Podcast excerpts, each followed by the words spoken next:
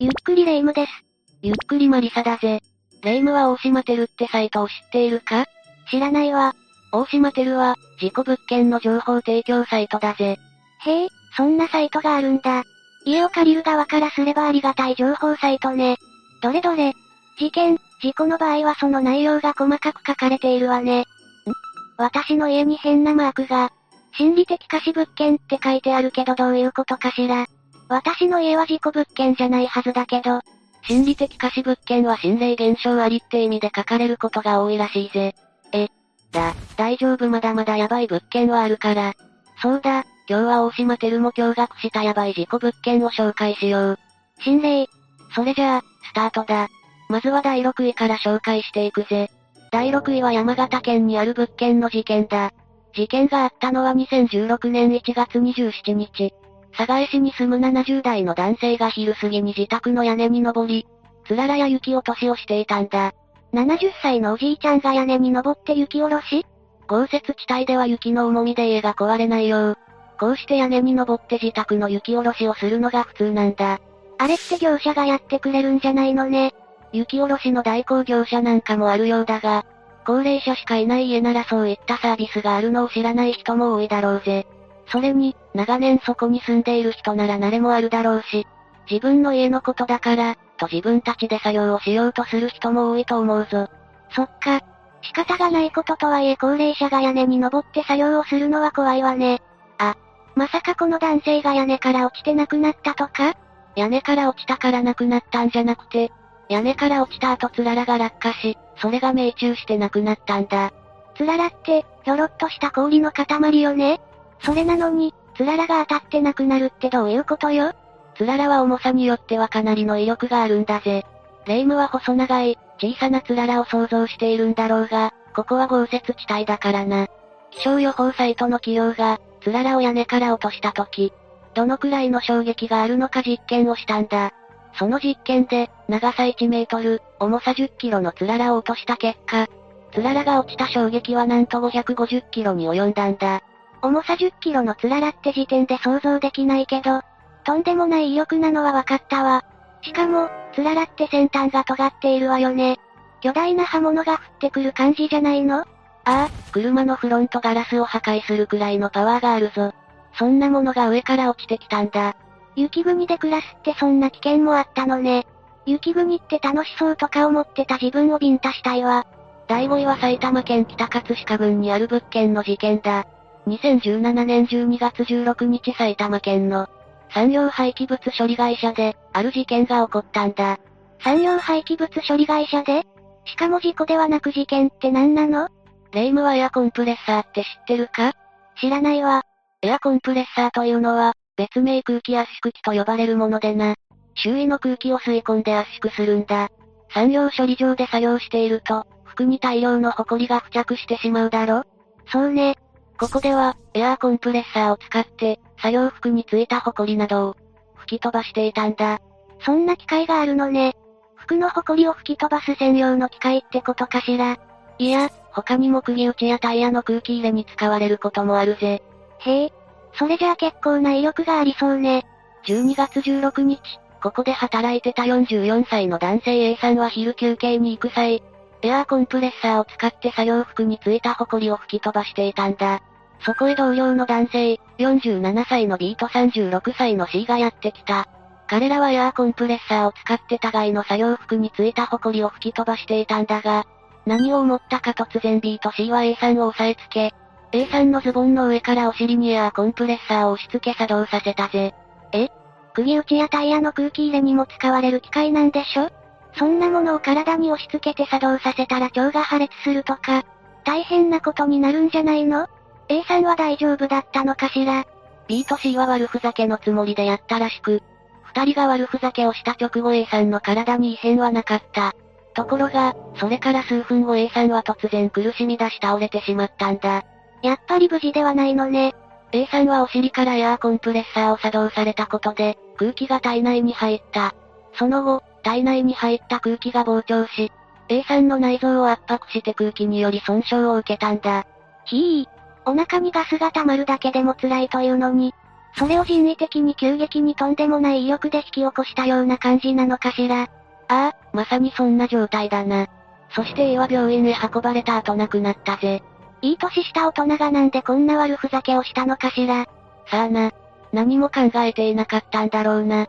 B と C は普段からエアーコンプレッサーを顔や電部にかけて遊んでいたそうだ。それで今まで何も起こらなかったから、まさか自分たちが普段やっている悪ふざけで人が亡くなるだなんて考えてもいなかったんだろうぜ。悪ふざけってレベルのことじゃないでしょう。けどさ、B と C は A さんの命を奪おうと思って、エアーコンプレッサーを作動させたわけじゃないでしょ？この場合 B と C はどんな罪になるのかしら？B と C がエアーコンプレッサーをお尻に押し当て作動させることで、身体にどんな影響を与えるのか、どこまで理解していたのかにもよるだろうが、形式的には障害値、に当たるぜ。うーん。なんか納得できないわね。だって B と C は当時36歳と47歳でしょ？しかも普段からエアーコンプレッサーを使っていたなら、その威力もわかっていたはずだし、悪ふざけというより嫌がらせをしていたのかと思ってしまったわ。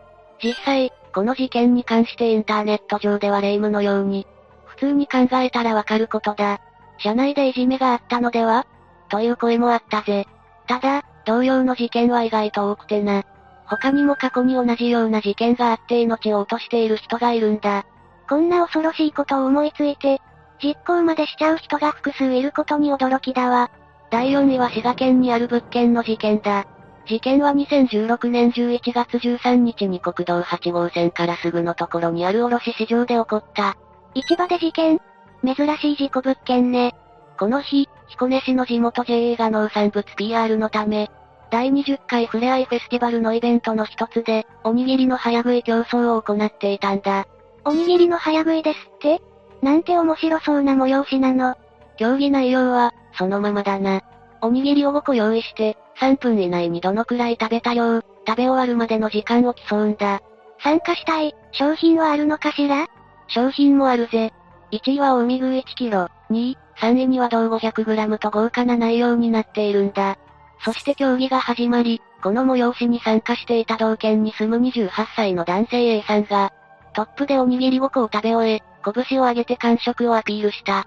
しかし、司会者が、まだ口の中におにぎりが残っていると言って、飲み込むよう促したんだ。結構ルールが厳しい。司会者にそう言われた A さんはおにぎりを飲み込もうとした瞬間、A さんは突然倒れたんだ。ま、まさか喉に詰まったとか？その通りだぜ。A さんはおにぎりを喉に詰まらせ、呼吸困難に陥った。すぐに病院へ搬送されたが、残念ながら3日後に亡くなったぜ。JA 東琵琶湖は、13日の午後からあったイベントを急遽中止した。事故があった直後だし、仕方ないわね。お茶や水は用意されていなかったのかしら。JA はお茶を用意するなど、安全に気をつけていたようだぜ。それなのにこんな事故が起こってしまうなんてね。食べ物を詰まらせるって、高齢者や小さな子供に多い事故だと思っていたけど、20代の若い男性でもこんなことになってしまうのね。高齢者や子供でなくてもこういった事故は結構多いぜ。消費者庁の食品の事故件数ランキングでは1位は餅、2位はご飯となっているからな。え、ご飯って危険な食べ物だった。毎日食べているから危険意識が薄くなるよな。食べ慣れているもので、ゆっくりよく噛んで食べるように意識しないとね。続いて第3位は、東京都港区で起きた物件の事件だ。事件があったのは六本木ヒルズから徒歩5分。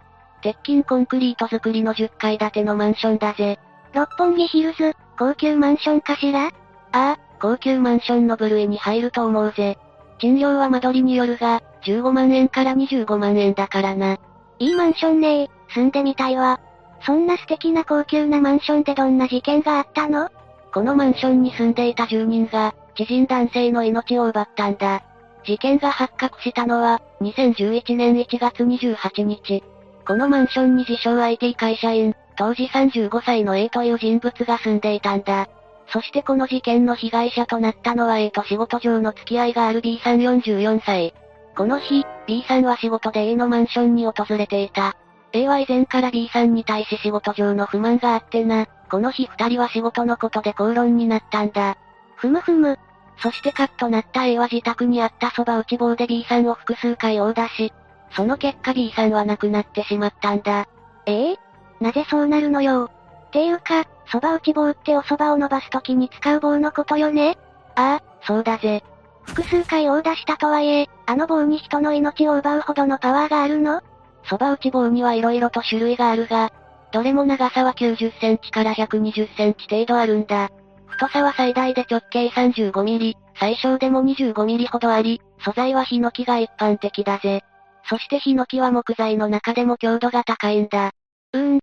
強度があるのはわかるけどさ、所詮木の棒でしょ？木材は鉄パイプと比べて凹みにくく曲がりにくいし、人の命を奪うのは十分可能だ。そうなんだ。A が B さんの命を奪ってしばらくすると、A のマンションに警察官がやってきて、A の部屋に入りベッドの上で仰向けの状態ですでに亡くなっていた B さんの遺体を発見。A はその場で逮捕されたんだ。なんていいタイミングご近所さんが通報したのかしら？いや、A が B さんが亡くなった後に知人に電話をして、人を、してしまったと話したんだ。そして、A の話を聞いた知人が警察に通報し、警察官が A の家を訪れて B さんの遺体を発見した、という流れだぜ。なるほど、知人も驚いたでしょうね。それにしてもまさか蕎麦打ち棒が凶器になるとは。蕎麦打ち棒はお蕎麦を作るためにあるものなのよ。第2位は東京都新宿区にある物件の事件だ。事件が発覚したのは2009年12月7日。場所は都営地下鉄大江戸線、若松川田駅から徒歩9分の場所にあるアパートだぜ。ふむふむ住みやすそうな場所ね。午前2時頃、警視庁牛込署に55歳の A という女性が自首をしたことで事件が発覚したんだ。A は何をしたの ?A はこの日の昼前に同居していた B さんという50代の男性の命を奪ったんだ。同居男性ってことは、恋人かしらね。A は B さんが眠っている時を狙い、漬物石を持ち B さんの頭をめがけて何度も漬物石を振り下ろした。そして最後は毛布で B さんの顔を押さえつけ命を奪ったと自供しているぜ。漬物石を何度も振り下ろすって、凄まじいわね。漬物石って大きくて、めちゃくちゃ重いものってイメージがあるんだけど、そんなものをよく何度も振り下ろせたわね。漬物石といってもサイズや大きさは様々だからな。まあ、一般的なものなら3キロから15キロくらいだぜ。小さめの3キロの漬物石でも寝ている時に、何度も頭めがけて振り下ろされたら致命傷になるでしょうね。けど、A はどうして漬物石なんて扱いにくそうなものを使って B さんの命を奪ったのかしら。計画的に B さんを、というより、突発的な感じがするわね。B さんの命を奪った動機は、B さんが仕事をせずに引きこもっていたからだそうだ。引きこもり生活で収入がなく、家賃が払えなくなったんだ。そのことで A は将来を悲観し犯行に及んだようだぜ。お金絡みか。A は一人でずっと悩んでいたのかもしれないわね。そうかもしれないな。事件が起こった日は家賃の支払い日だったそうだから、切羽詰まって、って感じだったのかもしれないぜ。なんだか悲しい事件ね。最後、第1位は北海道札幌市にある物件の事件だ。1位の事故物件は一体どんなヤバい物件かしら？事件があったのは2010年3月26日。北海道札幌市にある地上15階建て、56個のマンション。家賃は5万円から8万円で部屋はすべて 1DK だぜ。結構大きなマンションなのね。広さも家賃も手頃な物件だけど、何があったのかしら？一応言っておくが、食事中の方は注意してくれ。え、どういう意味よ？このマンションで20代の女性と40代の男性が物を大量に摂取したんだ。その結果、男性が女性の物を食べ、喉に詰まらせなくなり、それを見た女性は心臓発作を起こして亡くなったぜ。情報量が多すぎてどこから突っ込んでいいのかわからないわ。その気持ちはわかるぜ。この情報は現在、大島テルサイトから削除されているぞ。誤った情報だったのかしらね。さすがに、いくらなんでも現実離れしすぎた事件だもの。大島テルさんも、最初は信じられなかったようだが、どうやら事実らしいと聞いて絶句したそうだぞ。え？これ事実なの？サイトに掲載されていた情報が間違っていたため、削除された可能性もあるが、内容がヤバすぎて削除されたんじゃないのか、とも言われているぜ。なるほど。何がどうしてこんなことになったのかしらね。確かに不可解でヤバい事故物件だわ。ちなみにこの物件は外観はとても綺麗らしいぜ。綺麗でも心理的にちょっと。本当に世の中にはいろんな事故物件があるわね。どうしてそうなった？って思う事件ばかりだったわ。ネタかと思うような信じられない事件って意外とあるよな。他にも内覧中にベランダから自決した人、なんてのもあったぜ。それは、大家さんがかわいそうすぎる。こんな不可解な事件が起こった事故物件に比べたら、幽霊が出るだけの霊夢の家なんてきっとマシな方さ。そ、そうなの、かしら？というわけで今回はここまでだ。他にもヤバい物件を知ってる、という方はコメントで教えてほしいぜ。最後までご視聴していただき、ありがとうございました。